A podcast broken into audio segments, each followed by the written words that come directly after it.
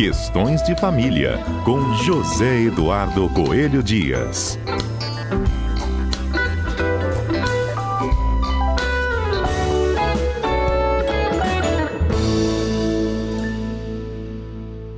Olá, Zedu, bom dia para você. Bom dia, Fernanda. Bom dia aos nossos queridos ouvintes da Rádio CBN. Tudo bem? Boa segunda.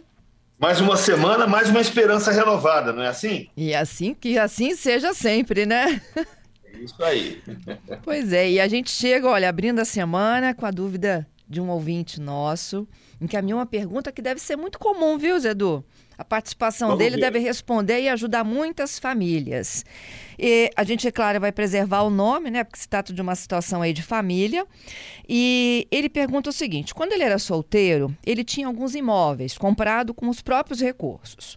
Quando ele se casou, ele acabou fazendo uma escritura e incluiu o nome da esposa. Só que agora eles estão em processo de divórcio.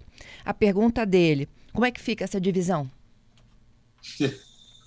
É, Fernanda, não dá para a gente responder a pergunta específica, porque a gente não tem os dados de como ele incluiu esse nome, se ele fez por, por meio de um processo de doação, se ele simplesmente considerou que tivesse adquirido na, é, é, durante o casamento. Mas apesar de a gente não conseguir es- responder especificamente, nós podemos passar aqui algumas orientações gerais Uhum. tá? para os nossos ouvintes, que aí serve, em vez de servir só para o nosso ouvinte, vai servir para todo mundo. O que, que acontece? A gente falou aqui muito nas últimas semanas sobre planejamento sucessório e eu sempre destacava uma observação. Sempre fazia uma observação. Olha, gente, planejamento sucessório é desde que nasce, desde que você ganhou a sua primeira, a primeira moedinha do tio Patinhas, né? Aquele, aquela primeira moedinha, você já tem que começar a fazer seu planejamento sucessório. E o planejamento sucessório passa também pelo casamento, ou seja, pela escolha do regime de bens. Porque o que, que acontece? A escolha do regime de bens do casamento vai ter repercussão tanto para o caso de. de- de- para- pa- sempre vai ter repercussão para, para o fim do casamento, seja pelo divórcio, seja pelo falecimento. Uhum. E há algumas diferenças entre os dois. O que, que acontece? O nosso regime de bens padrão, aquele que, se você chegar no cartório e, e não disser que você quer outro, o, o- o oficial vai registrar, é, é o regime da comunhão parcial de bens. Como é que é o regime da comunhão parcial de bens? Ele estabelece, ele prevê duas categorias de bens. São os bens próprios e os bens comuns. Os bens próprios são todos aqueles bens que foram adquiridos antes do casamento, tá? E aqueles bens que você recebeu, mesmo durante o casamento, por doação ou por herança. A regra de ouro desse regime é de que se comunicam todos os bens adquiridos de forma onerosa no curso da relação. Ou seja, se você pagou por um bem, é, como regra, esse bem passa a ser comum.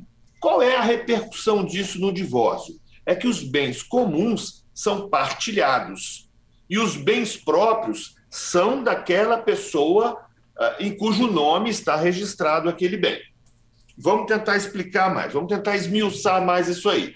Quando eu me divorcio, eu levo comigo todos os bens próprios e partilho com o meu cônjuge, vale também para a união estável, eu partilho com os meus bens, com o meu, com meu cônjuge ou com o meu companheiro, os bens comuns. Então, note bem, se eu já tinha algum bem antes de me casar, e se eu me casei no regime da comunhão parcial de bens ou no regime da separação de bens, aqueles bens não entram na partilha. São meus porque eram meus e vão continuar sendo. Agora eu vou te dizer uma coisa que complica, tá, Fernanda? Hum, Até aqui ficou fácil entender? estamos caminhando. É simples. Se eu já tinha um bem, ou se eu recebi aquele bem por herança ou por doação, quando eu me divorcio, eu não partilho esses bens, porque eles já eram meus e vão continuar sendo os meus. Independentemente bens- do regime escolhido do casamento. Não, não, não é independentemente, não. só no regime da comunhão parcial, parcial. e no regime da separação de bens.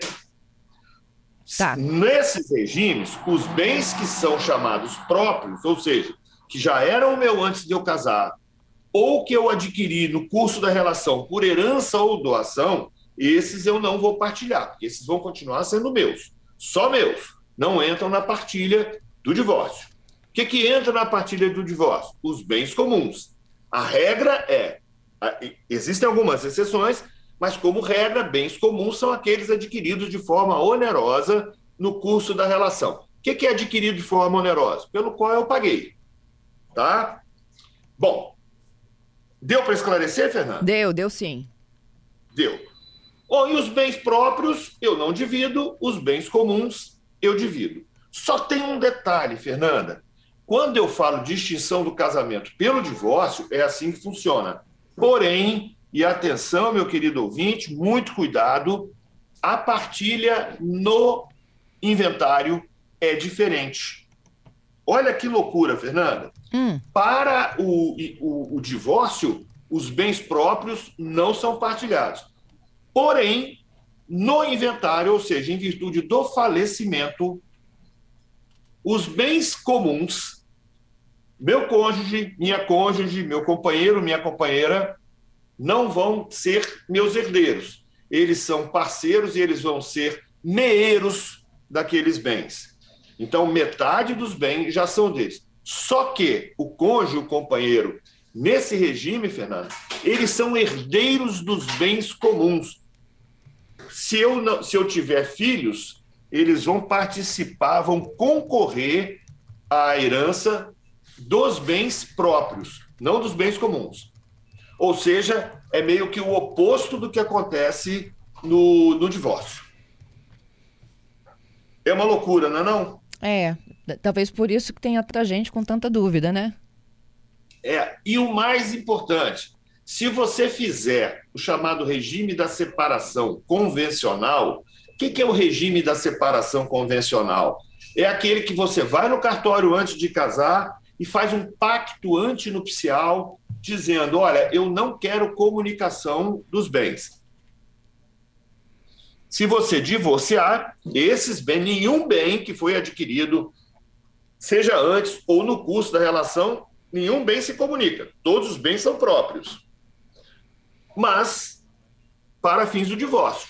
Porque para fins de inventário, meu companheiro é herdeiro dos meus bens próprios, juntamente com os meus filhos também. No regime da separação obrigatória, o uhum. que, que é o regime da separação obrigatória? Alguns casos, a lei não me permite escolher o regime, ele me obriga a um determinado regime de separação. Dou um exemplo, o caso dos maiores de 70 anos. Quem se casa com mais de 70 anos, obrigatoriamente vai ter o regime da separação é, obrigatória regime da separação de bens. Então, no regime da separação de bens, para efeitos de divórcio, eu não partilho nada. Os bens que são meus continuam sendo meus. Zedu, Mas no inventário. Sim. Segura esse, essa modalidade específica aí quando a gente estiver no inventário, só para a gente ir para o repórter CBN, pode ser? Ok. Voltamos tá já. Segunda-feira a gente abre o programa aqui com o quadro Questões de Família, participação ao vivo do nosso comentarista José Eduardo Coelho Dias. Inclusive, se você tem sugestões e temas para o nosso quadro, pode já enviando a sua participação. 99299 4297. Esse é o número para mensagens de torpedo, WhatsApp ou Telegram. Se você preferir, pode participar também pelo e-mail cbnvitoria@redegazeta.com.br. Hoje, inclusive, o Zedu está esclarecendo uma dúvida que chegou da participação de vocês. Um caso de uma pessoa que tinha imóveis adquiridos antes do matrimônio, depois do matrimônio, ele decidiu por fazer a escritura desses imóveis e agora ele está no processo de separação. Como é que fica essa divisão? E aí, Zedu está pontuando todos os modelos, né? De união que existem no Brasil. Isso, os regimes de bem é que são importantes nisso, né? Então, eu estava falando, Fernando, que no regime da separação obrigatória, é, não há herdeiro, o cônjuge também não é herdeiro dos bens próprios, tá? nem dos bens comuns, evidentemente, porque eles não existem nesse caso. E, bom, e aí entra o detalhe: a lei estabelece isso. Então, como regra, se você adquiriu um bem antes do casamento, como regra, ainda que você só tenha regularizado esse bem depois do casamento, a aquisição foi anterior, então, como regra, esse bem não seria um bem comum e, consequentemente, essa pessoa poderia ficar tranquila com relação a isso, teria o, o, seu, o seu bem totalmente preservado. O problema, Fernando, é o seguinte: é que a prova da, propriedade, da propriedade ela é feita pelo registro, né? Uhum. Então, veja bem, se você registra um bem posterior à compra, você tem que ter. Você já. A, a prova é, é, é, aceita, a prova padrão dessa propriedade e dessa aquisição é aquela escritura pública ali registrada, ou seja, o registro é que prova a propriedade de um bem imóvel. Ah, mas isso admite, essa prova é relativa, eu posso fazer é, é, posso provar que não foi bem assim? Pode. Poder pode, mas vai dar uma trabalheira que, que é muito ruim. Né? Então, a recomendação que a gente faz, adquirir um imóvel, já coloca lá em seu nome, corre com isso, não deixa é, é para depois, porque você pode se complicar, não porque aquele bem não seja seu, não porque aquele bem não seja próprio, é porque você pode ter dificuldade de provar que aquele bem foi realmente adquirido antes do casamento. A mesma coisa, Fernanda, se dá com relação aos chamados bens adquiridos em subrogação. O que, que são bens adquiridos em subrogação? Vamos imaginar que você tenha um apartamento já antes do casamento e que depois do casamento você vende aquele bem e compra um outro bem um outro apartamento. Você perdeu o direito de ter aquele bem como próprio? Não. Acontece a subrogação, ou seja, a substituição de um bem pelo outro. A subrogação também é excluída da partilha. Porém, porém, como o novo bem foi adquirido de forma onerosa no curso daquela relação, a subrogação, como é uma exceção à regra, ela tem que ser exaustivamente provada. O que, que a gente recomenda? Se você tem um bem, vai vender para comprar outro, faça constar naquela escritura pública que a aquisição daquele novo bem está se dando em subrogação a um bem que você já tinha antes. Porque aí você fica completamente seguro e aquele bem não entrará na partilha. Oh, super dica essa, hein? É, dica de ouro, hein? Dica de ouro. Fernanda, ah. é aquilo que a gente sempre fala.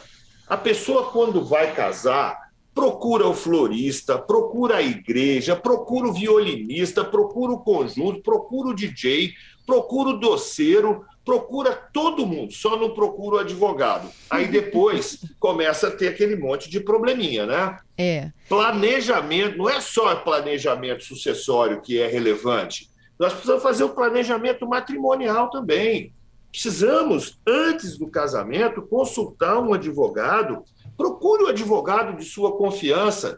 É, vá, converse com ele. O que, que você pretende? O que, que você pretende fazer com relação ao seu patrimônio? O que, que você já tem? Como é que você. Porque, de repente, o regime de bens padrão pode não ser o seu regime de bens ideal, não pode não ser o regime de bens ideal para a sua situação.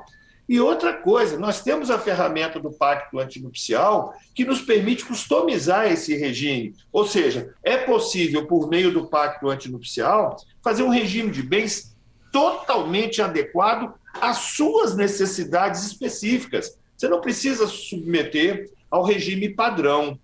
E outra coisa, nosso direito ainda prevê a possibilidade de você alterar o regime de bens durante o casamento desde que haja consenso e desde que isso não traga prejuízo para terceiros. Ok. Então, oh, dois ouvintes jeito aqui... sempre tem, Fernanda, é só fazer a coisa certa. Isso. Dois ouvintes aqui rapidinho. O Marcelo voltando à União com mais de 70 anos, e que depois possa vir a separação, enfim, mas ele quer lá na frente o inventário. Como é que fica?